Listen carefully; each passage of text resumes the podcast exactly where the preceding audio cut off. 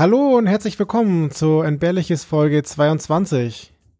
Hallo, Im Flo. Internet mir gegen. Hallo Flo, ich wollte gerade sagen, im Internet, Internet mir gegenüber mit leichter Latenz sitzt mir der Flo, aber dann hast du mir dank der Latenz reingeredet. Herzlichen Glückwunsch. Ich muss sagen, das habe ich jetzt absichtlich gemeint. Okay, sehr gut, sehr gut. Alles nur, alles als Absicht gewesen, haben wir vorher so einstudiert. Ja, genau, ist auch nicht so, als hätten wir nicht schon diverse Latenztests gemacht. Wir haben auch beide bewiesen, dass Ja. wir bis 10 zählen können. Das ist richtig. Aber du warst irgendwie immer eins zu spät. Keine Ahnung, wie du es gemacht hast. Ja, das ist, ist in meinem Leben einfach generell so. Ja, ich bin auch der Flo und ich bin noch immer aus Nürnberg und du bist auch noch aus Nürnberg. Und wir freuen uns heute wieder da zu sein. Und möglicherweise, oder eigentlich hoffe ich es, dass ihr irgendwie einen Unterschied zur Folge davor hört. Wir haben da mal Equipment gekauft und naja, wir hoffen, dass jetzt dass Dinge besser sind, aber wir sind auf Feedback gespannt, oder? Ja, ich bin ehrlich gesagt sehr gespannt, nachdem ich mich letztes Mal wie ein sehr schlimm zugeschalteter Telefongast angehört habe und es mich sehr äh, frustriert hat, ähm, habe ich gedacht, jetzt schaffe ich mal für ein bisschen Geld was an und ja, jetzt ist auf, auf dem alten Fotomotiv von meinem Opa Made in West Germany ein Mikrofon gemountet, ein kleines. Mal schauen, vielleicht wird's besser. Ja, und ich habe eine kleine Lampe, die so ein bisschen aussieht wie diese Pixar-Lampe. Und daran habe ich dieses winzige Mikrofon und diesen vollkommen überdimensionierten Plopschutz hingeschraubt. ähm, Wobei, Äh, bei ja. dir war es ja wirklich schon saugut. Also es war ja auch das Feedback so. Aber du, du hast jetzt Game, äh, hier Gadgetification draus gemacht. ja, man muss ja sich die Zeit irgendwie totschlagen, oder? Ja, stimmt auch wieder. Hit it, Joe!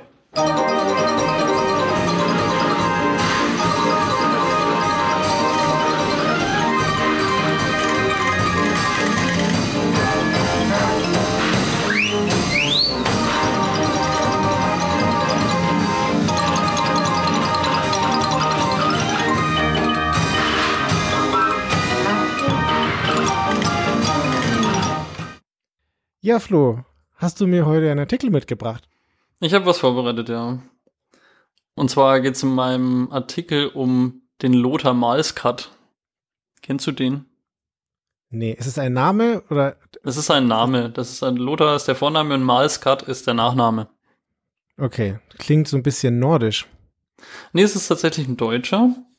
Der Okay. ist 1913 geboren und hat so ein bisschen so einen Hang zu, zur Kunst.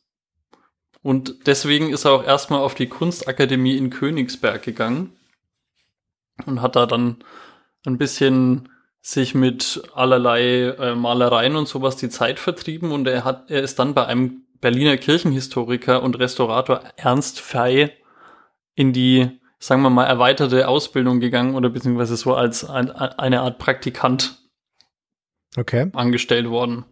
Was den Herrn oder beziehungsweise im Moment noch den, den jungen Lothar sozusagen relativ interessant macht, ist, dass der in seinem, in seinem Leben so ein bisschen mit Kunstfälscherei auf lustige Weise konfrontiert worden ist. Konfrontiert, also jemand hat ihm Kunst untergeschoben, oder? Hm. Ja, da- das kann man sehen, wie man will. Das ist so ein bisschen umstritten eigentlich, wer jetzt da wem was wie untergeschoben hat, aber ich fand's ähm, sehr unterhaltsam. Mhm. Aber ich glaube, wir, wir ziehen das am besten ein bisschen chronologisch auf. Okay, ja. Und zwar hat er, wie gesagt, nach seinem, nachdem er von der Kunstakademie in Königsberg weg ist, hat er ein Empfehlungsschreiben mitbekommen von seinen Professoren, dass er erstens mal ein guter Schüler war und ähm, eben ist dann bei Ernst Fey untergekommen. Der ist ja seines Zeichens, habe ich schon gesagt, so Kirchenhistoriker, Restaurator und so weiter. Und in, bei dem geht er jetzt erstmal so ein bisschen in die, sagen wir mal, praktische Lehre. Der Ernst ist aber, der hat auch sehr hohe Ansprüche. Und deswegen das Erste, was der machen muss, und ich meine, der ist auch, also nach der Uni quasi fertiger Maler, der lässt ihn erstmal seinen Gartenzaun anstreichen. Mhm. Ja, ja, ja, So, klar, also das, nicht? ja, also sehr niedere Aufgaben muss er dann erstmal hinter sich bringen. Aber 1937 bekommen dann die beiden, beziehungsweise der Ernst Fey, einen Auftrag, nämlich den Schleswiger Dom zu restaurieren. Da Mhm. gibt's so, ein, so eine Deckenmalerei. Ich dachte schon, der Zaun. ja, genau, der Zaun. Da gibt's eine Deckenmalerei, die wurde bereits schon mal restauriert. Und als die beiden dann dahin kommen, fangen die halt an, äh, legen sich dann mit so einer Staffelei oder mit so einem, wie sagt man denn das, mit so einem Gerüst quasi unter diese Decke, wie man das so restauriert.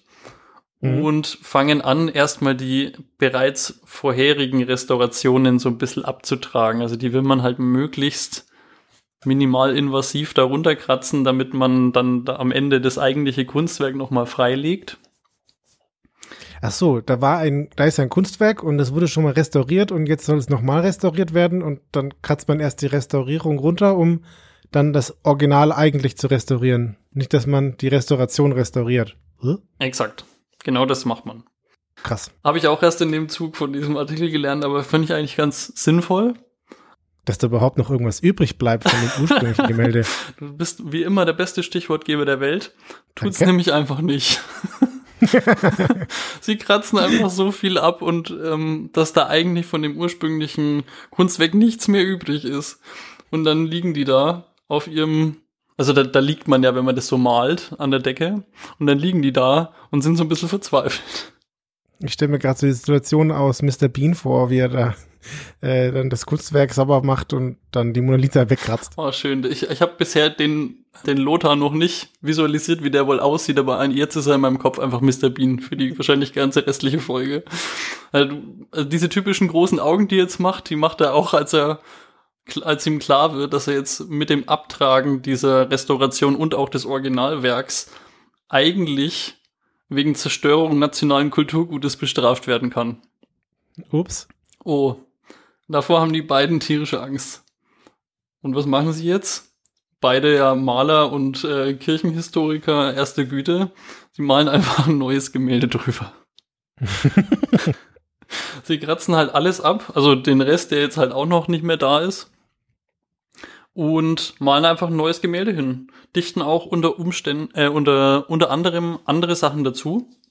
Zum Beispiel einen Truthahn. Absichtlich? Das ist jetzt ein bisschen problematisch, weil der Truthahn, der stammt aus Amerika und zur Zeit, der, ähm, der, der, wo das Gemälde entstanden ist, war 1350. Das heißt, da gibt es so ein bisschen his einen historischen Konflikt, würde ich jetzt mal sagen. Mhm. Das Ganze fällt dann natürlich irgendwie auf. Und es ist aber 1937. Und die Nationalsozialisten, die da schon so ein bisschen naja, an der Macht sind, nehmen das als eindeutigen Indikator, dass die nordischen äh, Vorfahren, die sie haben, also die Wikinger, die Entdeckungsfahrten nach USA gemacht haben, also nach Amerika. Das wird dann einfach mal kurzerhand so umgedeutet.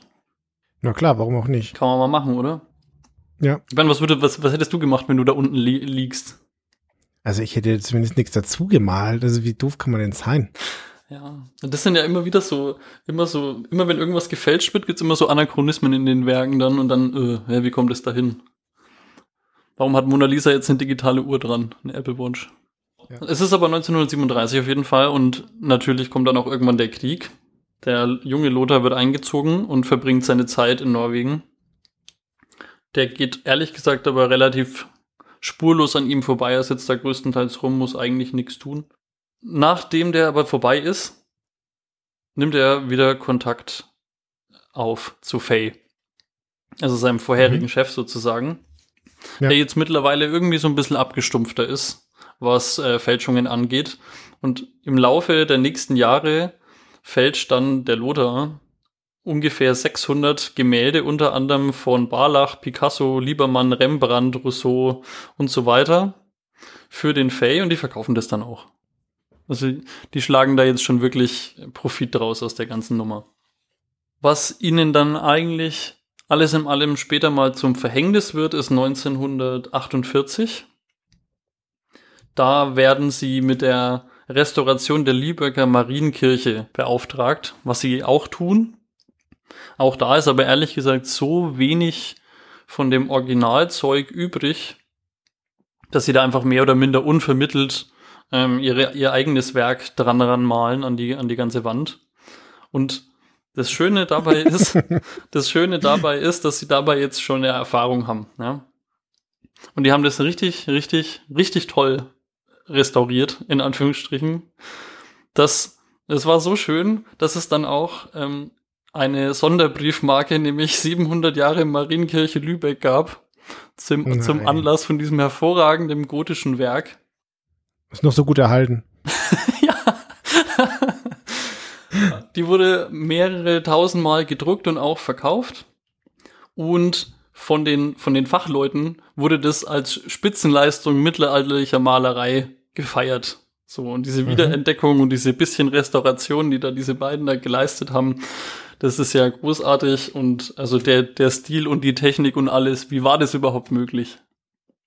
Ich stelle mir gerade vor, wenn die irgendwie nicht 50 Jahre später gelebt haben, also jetzt, und die würden einfach so ein Foto machen, das mit Photoshop nachbearbeiten und sich dann im Müller so eine Fototapete bestellen und die dann so hinmachen und alle würden es feiern. Ja, genau so. Auf jeden Fall bekommt der Lothar irgendwie mal schlechtes Gewissen. Also es werden langsam dann doch mal irgendwie kritische Stimmen laut. Also vier Jahre später, 52, ist dann so, hm, weiß nicht, ob das alles so sein kann. Der Lothar bekommt irgendwie aber Angst und geht zur Staatsanwaltschaft und erstattet Strafanzeige gegen den Dietrich Fay und sich selbst. Hm. Also ihm ist es dann irgendwie, ihm wird's zu heiß und in seiner, in seiner Anklage, beziehungsweise in seiner Anzeige, die er halt selber stellt, stellt er sich aber auch so ein bisschen so als Opfer dar. Also nicht als die treibende Kraft, sondern er war mehr oder minder, ja, sagen wir mal, jetzt gezwungen, diese Leistung dazu erbringen für seinen, in Anführungsstrichen, Arbeitgeber. Mhm. Die Kirche und alle anderen Beteiligten sind natürlich, ja, not amused. Das heißt, das Gericht urteilt drei Jahre später, dass ähm, Lothar zu einem Jahr und sechs Monaten Gefängnis verurteilt wird. Okay. Mit der Begründung, die Bilder sind mit einem sittlichen Makel behaftet und völlig wertlos. Mhm. Der Kirchenvorstand sieht in den Bildern ein kirchliches Ärgernis, das gottesdienstliches Handeln schwer belastet und ließ dann im September 55 die komplette, die kompletten Werke wieder abwaschen von denen, die, die da geschaffen worden sind, weil sie unter denen einfach keinen glaubhaften, wie sagt man, Gottesdienst äh, mehr abhalten wollen oder können. Okay. Der Anwalt von Lothar hat argumentiert, dass eigentlich ja gar kein wirklicher Schaden für niemanden entstanden ist. Nämlich aus dem einfachen Grund, durch den Druck dieser Sonderbriefmarke hat die Kirche 180.000 D-Mark eingenommen die nicht da wären, wenn nicht das tolle Gemälde von dem, von dem Loder am Start gewesen wäre. Das ist ja krass. Also, mir war gar nicht klar, dass die dann, na gut, Sonderbriefmarke kann man schon drauf, drauf schließen, dass die dann da Geld bekommen. Aber dass das für die so krass ist, also, hm. also, ja, vielleicht ist es ein heiliges Bild und dann das muss man sich dann halt vorstellen und ganz fest daran glauben. Ich weiß nicht. Also, ja, okay. Ich habe letztens mal wieder Briefmarken gekauft und ich habe welche von der Muppet Show bekommen. Das waren die coolsten überhaupt. Ich habe mit irgendwelchen Hasen gerechnet oder so oder einer Stadt, aber Muppet Show war schon cool. Und dann hast du gleich noch welche gekauft und sie behalten und ins Briefmarkenalbum. Nee, sowas habe ich nicht. Zum Glück. Ich habe sowas. Ich hatte sowas. Ja, als, als Kind hattest du sowas? Ja, ich hatte da auch ultra Spaß. Ich habe, das ist lustig, ich habe dann ganz viele Briefmarken gesammelt und das waren halt einfach die super einfachen und davon habe ich aber Tausende gehabt und ich war so stolz drauf. Schau mal nach, ob die Marienkirche 700 Jahre Lübeck auch dabei sind. Ich, ich bin von dem Jahr umgezogen und ich kann mich nicht erinnern, dass ich das noch besitze, aber ja, ich halt mal Ausschau. Naja, also wie der, der Rest von dem Leben vom Loder sieht ehrlich gesagt gar nicht mehr so rosig aus. Er hat dann zwei Scheidungen hinter sich und nachdem sein Fall, also der damals zu deutschlandweiten oder eigentlich so ein bisschen europaweiten ähm, Aufruhen gesorgt hat, Nachdem das auch so ein bisschen abebbt, nimmt auch die Bekanntheit von seinen Bildern, die er sonst so malt, unter eigenem Namen ab. Er hat davon nichts mehr, versucht auch einmal sich umzubringen, was er aber nicht ganz durchzieht bis er 1988, also das sind über 30 Jahre später, wird er dann tot in seiner Wohnung in Lübeck aufgefunden. Und heute hat er einen auf dem Friedhof von Lübeck einen Grabstein, auf dem steht, Ihr habt mich zum gotischen Genie gemacht, nun seht zu, wie ihr euer Fantasiefigur wieder loswerdet. okay, ist witzig. Ja, fand ich ganz schön. Und an der Stelle danke an den Michael Gäbler aus Hildesheim, der mit 34 Prozent den Artikel zu Lothar Mas Malskat beigetragen hat. Danke dafür. Mhm. Ja, vielen Dank. Witzigerweise habe ich ein bisschen einen Sport daraus gemacht, mir durchzulesen, was diese Autoren immer sonst noch so tun. Und der ist auch der Autor von dem Weißenstädter See Artikel, bei dem ich erst letztens war. Also letztens heißt vor Corona irgendwann. Ich habe heute meinen auch gestalkt, aber das dazu später mehr. Ich wollte, ich wollte gerade fragen. Ich glaube, du bist hier auch nicht unvorbereitet rein, oder? Nee, ich habe dir auch einen Artikel mitgebracht. Und zwar, der Artikel heißt Mustermann. Mhm. Und das Schöne ist, nachdem wir die letzte Aufnahme hatten, haben wir festgestellt, dass du häufig Personen vorstellst oder Lebensläufe und ich das eigentlich nie tue.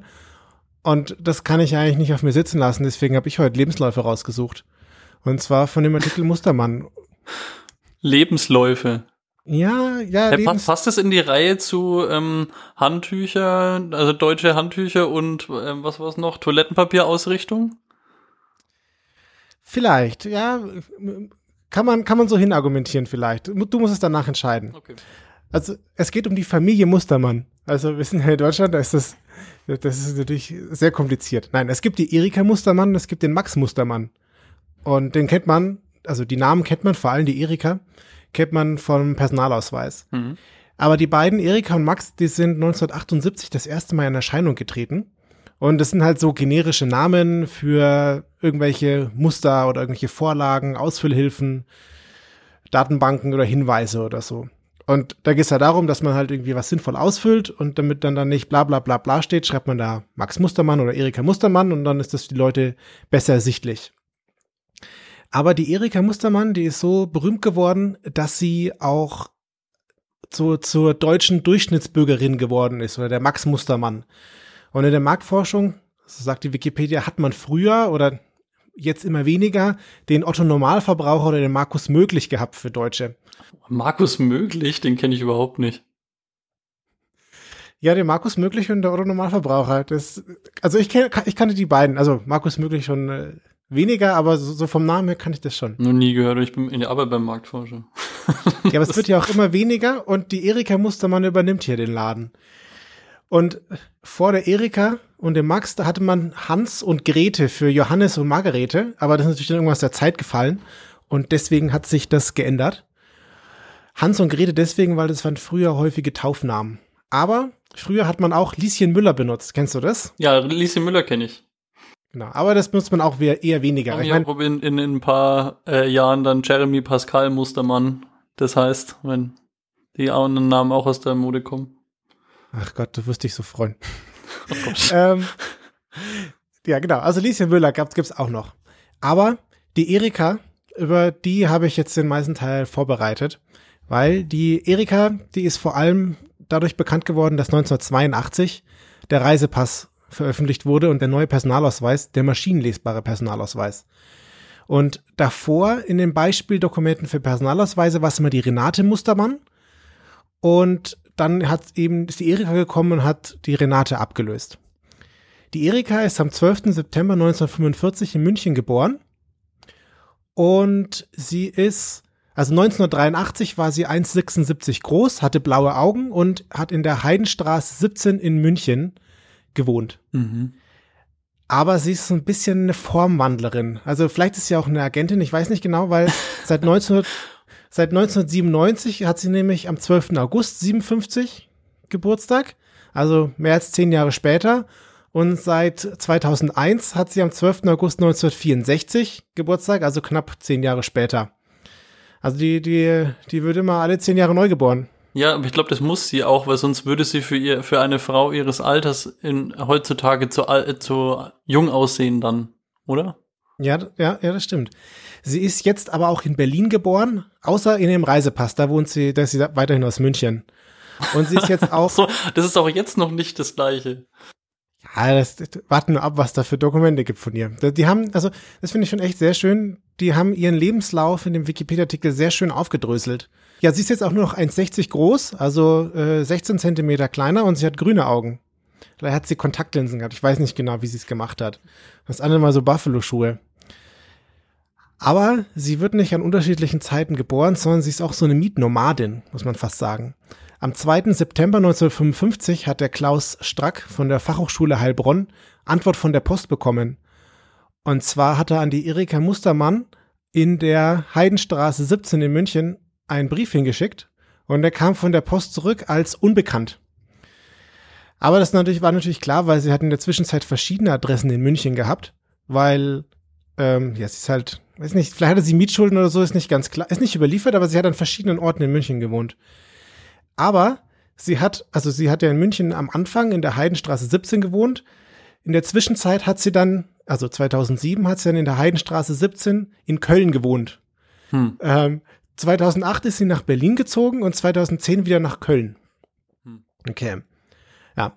Also du siehst schon ein bewegtes Leben. Also, vielleicht, also ich glaube wirklich, dass sie ein bisschen Agentin ist, weil sonst, sonst, sonst würde es ja keinen Sinn ergeben, dass sie vielleicht, dauernd. Vielleicht lief es mit, das, mit dem Selbstverwirklichen in Berlin nicht so und dann war das alles doch nicht so cool und hip und individuell. Und dann hat man gemerkt, dass Berlin doch so ein Drecksloch ist. Ja, ja, ich, es könnte auch an der Liebe liegen, an der Liebe liegen. Also sie ist nämlich geborene Gabler, aber ihr Nachname ist Mustermann. Also hat sie offensichtlich irgendwann mal geheiratet. Aber sie ist auch Ordensschwester. Es gibt ein Dokument, auf dem ist ersichtlich, dass sie Ordensschwester ist. Und deswegen wird vermutet, dass sie den, dass sie dann sich von ihrem Mann getrennt hat und dann ein, als Ordensschwester gearbeitet hat. Zumindest zeitweise. Aha. Ja. Da, da, ganz ehrlich, da, da, finde ich aus Berlin wegziehen nicht so schlimm, wie wenn ich mich von meinem Mann trenne und, und weil und es so schlimm ist, dass dann Ordensschwester wird. Ja, oder hat sie sich, oder wollte sie Ordensschwester werden, hat sich deswegen von ihrem Mann getrennt? Hm. Weiß man ja, nicht. Kann auch sein, ja. Aber Ordensschwester war sie auf jeden Fall auch nur zeitweise. Es gibt nämlich von ihr Dienstausweise vom Bundeskriminalamt und vom Innenministerium. Ihre Kriminaldienstmarkennummer ist die 7411. Hm. ähm, die 74 oder die 47? 4711. Ah, okay. Habe ich gesagt. Okay. 4711 ist ihre Kriminaldienstmarkennummer. Aber ich meine, BKA, Innenministerium, Kriminal, aber sie ist auch Soldatin und zwar ist sie Oberleutnant. Und dadurch hat sie die Berechtigung, die Schusswaffen zu führen. Also da wurde auch ein Dokument gefunden. Erika Mustermann führt Schusswaffen. Sehr schön. Ja. Ich, ich habe auch bis also bis du das mit, das mit dem Soldat äh, gesagt hast, habe ich kurz überlegt, ob sie vielleicht, wenn sie jetzt beim BKA ist, vielleicht die in der katholischen Kirche die Missbrauchsvorwürfe aus ähm, undercover ermittelt, wenn sie im, im Kloster ja war. Also dafür hat sie keine Zeit, weil sie ist nämlich auch Konsulatsattaché und Generalkonsulin vom Generalkonsulat St. Petersburg. Da hat man nämlich einen Dienstpass und einen Diplomatenpass von ihr gefunden. Zusätzlich dazu ist sie auch Eisenbahnfahrerin, weil da sie hat nämlich auch so einen Ausweis, um Lok, Loks zu führen oder so. Also sie ist halt, also sie darf, sie darf, darf sie darf Loks führen. ja. Ja. Also, also es ist schon. mir die Worte, also. ja, die haben halt für, für sie alle Ausweise gedruckt, ne? Aber also jetzt haben wir, also ich habe ja gesagt, sie ist Agentin und so, ne? Und ihr Lebenslauf ist so ein bisschen unklar. Hat sie das gemacht, das gemacht? Vielleicht hat sie da auch Papiere gefälscht, weil am 9.12.2015 wurde auf sie ein Flüchtlingsausweis ausgestellt. Und zwar, sie kommt nämlich eigentlich aus Damaskus in Syrien. Und ich glaube, dass sie hat sich vielleicht einfach die letzten 50 Jahre versucht, das zu erschleichen. Und jetzt, wo dann die, die große Flüchtlingsbewegung war, hat sie sich da vielleicht angeschlossen und deswegen hat sie seit 2015 Flüchtlingsausweis. Aber also der, der Flüchtlingsausweis war dazu da, Leuten zu zeigen, wie sowas aussieht, und da hat man dann diese genau. blonde Frau mit blauen Augen genommen. Ja, ich glaube, es gibt auch von ihr so Montagen mit so einem Kopftuch. Also von dir gibt's, all müsste man in den Wikipedia-Artikel reinschauen. Das kann man im Podcast gar nicht beschreiben, was es alles für Dokumente von ihr und mit ihr gibt. Sie war auch in StudiVZ war sie drin, weil das war sie als Beispiel drin, dass man sich jetzt bei StudiVZ mit dem Personalausweis einloggen kann und sowas. Und das war jetzt, also das war jetzt ganz viel über sie, aber es gibt jetzt auch einen europäischen Führerschein und da gibt es ein Bild und das ist ihrs.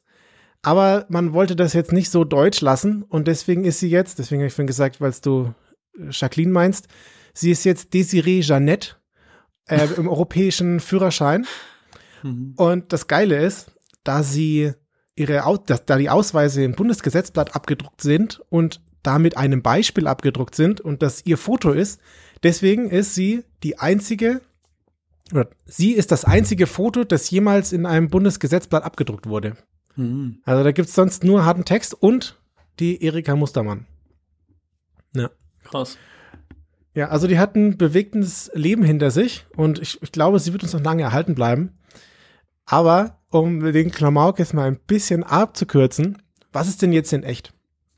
Und zwar, die, die müssen natürlich so Ausweise drucken und sie wollen das da irgendwie darstellen und die Leute sollen irgendwie ein Gefühl dafür bekommen, was es gibt.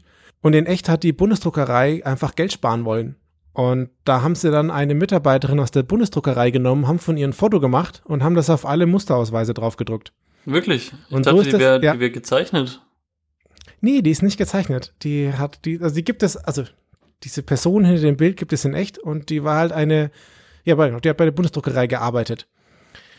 Und die hatten aber sich nicht vorgestellt, was das lostritt, weil kurz nachdem sie dann die große Werbekampagne mit der Erika Mustermann hatten für den neuen äh, Maschinen, maschinenlesbaren Personalausweis, sind die Leute ultra abgegangen und haben der Frau gesagt, dass sie sie so toll finden und wollten ihr Heiratsanträge schicken. Und dann ist das super investigative Drecksblatt Die Bunte hergegangen und hat die Person tatsächlich gefunden und haben veröffentlicht, dass es eine Renate P. ist. Oh nein. Und ab dem Augenblick hat sie dann ganz viele Heiratsanträge per Post bekommen und so weiter. Die Bundesdruckerei ist dann hergegangen und hat dann es quasi als Geheimsache defi- definiert, wer die Person ist und man will die halt schützen. Genau, aber also es, das Bild gibt's echt und die Bunte hat das herausgefunden und hat das dann Oh, veröffentlicht. das ist furchtbar. Ja, Einfach so ich- nichts, keine Ahnung, du stehst in deiner Schicht, keine Ahnung, was du da gerade tust und auf einmal pfeift jemand, ey, komm mal her, wir brauchen ein Foto von dir. Hm, Mann, ey, scheiße. Ja, aber ich glaube, ganz so schlimm war es da nicht, weil sonst, also wenn es wirklich so eskaliert wäre, hätten sie Erika irgendwann mal ausgesondert, aber sie, sie wird ja noch weiterhin benutzt. Deswegen denke ich, dass es okay ist. Also, vielleicht war das auch nur irgendwie so, ein- so ein Hype und er ist dann wieder abgeflacht. Hast du gerade da, wann das eigentlich geschossen wurde? Also von wann ist es? Äh, warte mal, was habe ich hier oben stehen? Ähm, 1978 ist es das erste Mal in Erscheinung getreten. Naja, Aber es gibt da auch verschiedene Fotos von ihr. Also die haben die da auch noch mal neu fotografiert und alles. Also es ist nicht nur, es gibt nicht nur dieses eine Foto, sondern sie gibt's da in verschiedenen Ausprägungen. Jetzt die Frage, ja, gibt es jetzt die echte Mustermann? Also gibt es wirklich jemanden, der Mustermann heißt? Und, oder Erika Mustermann? Ich habe mal geschaut, oh, es gibt ja hier telefonbuch.de, kann man im Telefonbuch suchen und da habe ich 375 Einträge zum Mustermann getroffen. Aber niemand benutzt mehr Telefonbücher und niemand lässt sich mehr in Telefonbücher eintragen. Und deswegen ist diese Seite hergegangen und sucht einfach LinkedIn auch mit durch. Und deswegen kommt man auf 375 Treffer. Hm. Und man kann nicht die LinkedIn-Dinge rausfiltern. Deswegen kann ich nicht sagen, wie viel im Telefonbuch ist. Laut der Wikipedia ist ein Wikipedianer hergegangen und hat mal bei der Telefonauskunft angerufen und da hatte dann zwei echte Erika Mustermann gefunden. Also das heißt, es müsste laut Telefonbuch zwei echte Erika Mustermanns geben, aber ist nicht so ganz klar, ob das natürlich vielleicht auch irgendwie da fake ist oder so. Kann ich nicht überprüfen. Wow. Ja. Es gibt noch den Max Mustermann. Für den gibt's nicht so viele hoheitliche Dokumente. Für den gibt es ein, so ein, für so einen Fahrtenschreiber eine EG-Fahrerkarte. Und der ist aber auf anderen Dokumenten sehr beliebt, also auf Kundenkarten, Kreditkarten oder so. Und dann gab's 2003 im März, da war eine Frau schwanger und sie hat ein Kind geboren und sie hat ihren Sohn Max Mustermann genannt. Und sie fanden es nicht witzig, sondern sie wussten angeblich nicht, dass Max Mustermann ein weit verbreiteter äh, Name für so Testsachen ist. Und 2016 war der Junge dann im NDR im Fernsehen und dort hieß es dann, er sei der Einzige. Vor allen Dingen, wenn man schon selber Mustermann heißt. Wie viele Leute sagen da, höhö, heißt du denn nicht Erika zum Beispiel? Ja, also ich glaube, Leute, die, die gerade schwanger sind oder die gerade ein Kind erwarten, die sind nicht immer ganz zurechnungsfähig und ich glaube, das hat sich da in besonderer Weise gezeigt. Ja, keine Ahnung. Es gibt auch noch ein unter Pseudonym. Es wurde ein, IB, ein Buch über IBM veröffentlicht unter einem Pseudonym Max Mustermann. So, jetzt habe ich noch ein paar andere Namen rausgesucht, aber über die nur kurz. Und zwar gibt es auch ein Erik und ein Erik, also der Erik Mustermann und der hat den gleichen Geburtstag wie die Erika. Jetzt könnte man überlegen, ob es Zwillinge sind. Kann aber nicht sein, weil der Erik ist geborener Mustermann und die Erika ist, mir nachschauen, geborene Gabler. Gabler, genau, ja. Die Erika ist geborene Gabler, das heißt, sie können keine Zwillinge sein, obwohl sie quasi fast gleich heißen und am gleichen Tag geboren sind. Ist das so wie der Richtig. Boris Blocksberg, der einfach für Schütt gegangen ist irgendwann?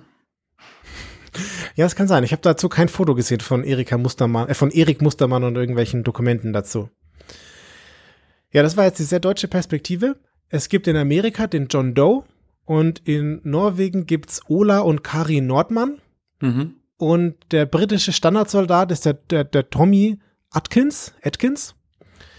Und dann gibt es noch N.N. für noch zu nennen. Mhm. Und es gibt ein wunderschönes Kürzel, TBD, to be defined. Und da habe ich mal super Sache gemacht. Bei meinem ehemaligen Arbeitgeber habe ich eine Reise angelegt. Und dann habe ich gesagt, mit wem ich, musste ich eintragen, mit wem ich mitfahre. Und das wusste ich noch nicht. Und deswegen habe ich TBD eingetippt. Und das Kürzel gab es dann aber bei uns in der Arbeit. Und dann hat sich irgendein Tobias gewundert, dass er mit mir jetzt auf Dienstreise fahren soll. Geil. Ja, es war großer Spaß. Das habe ich dann aber nicht wieder getan. Habe ich dann leer gelassen und nicht reingemacht. Genau. Ja, also John Doe kannte ich tatsächlich. Ich hätte mich jetzt noch interessiert, ob es da ein weibliches Pandor dazu gibt. habe ich nicht recherchiert. Möglicherweise haben die auch, also ja, also ich kannte es vorher auch, von daher denke ich, das ist ein großes Umwelt. Ich stelle mir vor, also in meinem, in meinem Kopf geht gerade so eine wunderbare Welt auf, ähm, die auch für wo Tick, Trick und Track ja in jedem Land anders heißen. Ich, kann, ich weiß jetzt Ja. nicht mehr, wie genau, aber ich, also ich glaube in Spanien heißen die irgendwie Paco und sonst wie, habe ich vergessen. Aber so eine wundervolle Welt habe ich mir jetzt da. Ich werde das nachher nochmal googeln. Das ist schön. Genau. Das war die Familie Mustermann, vor allem die Erika. Und das Ganze haben wir vor allem dem Lumu zu verdanken. Der hat nämlich 28 Prozent zu dem Beitrag beigetragen. Yay. Und ich habe ihm hinterher gestalkt und der Lumo ist ein ganz besonders toller. Der hat nämlich, also ich habe auf seine Seite geklickt und dann habe ich herausgefunden, dass dort äh, steht, welche Logos er auch noch erstellt hat. Und zwar hat er 293 SVG-Logos nachgemalt, nachgezeichnet. Ist das jemand von dieser Kategorie, wo du mir schon mal erzählt hast, die dann, ich habe leichte Veränderungen an deinem SVG-Logo ähm, gemacht, deswegen sind jetzt da zwölf weniger Koordinaten drin als vorher und deswegen ist es jetzt besser? Das habe ich nicht geschaut. Aber ich habe gesehen, also er hat halt Logos von irgendwelchen Firmen nachgezeichnet. Und ich feiere das immer ganz besonders, weil wenn ich immer so ein Firmenlogo brauche, gehe ich immer als erstes in die Wikipedia und hole mir das da, weil da gibt es auf jeden Fall in deutlich besserer Qualität, als man jemals von diesen Unternehmen bekommen würde. Und auch noch mit besserer Lizenz. ja, genau. Flo, du hast mich hängen lassen so ein bisschen. Also ich würde sagen, da ist schon jemand gestorben. Und zwar Wer denn? die Vorgängerin von der Erika, die wird ja jetzt nicht mit die Renate Mustermann, die ist auf jeden Fall gestorben, weil von der, die Erika hat sie ja ersetzt. Soll ich trotzdem noch? Ja, machen noch einen richtigen Toten.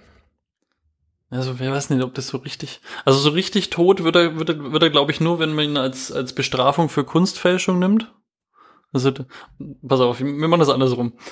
Ich habe noch so einen Artikel rausgesucht, der ähm, die kolumbianische Krawatte heißt. Mhm. Kennst du das? Nee. Das ist eine, eine, eine Folter- bzw. eine Tötungsmethode, wo man im Endeffekt, also in den 70ern ist das öfter mal in Südamerika angewendet worden.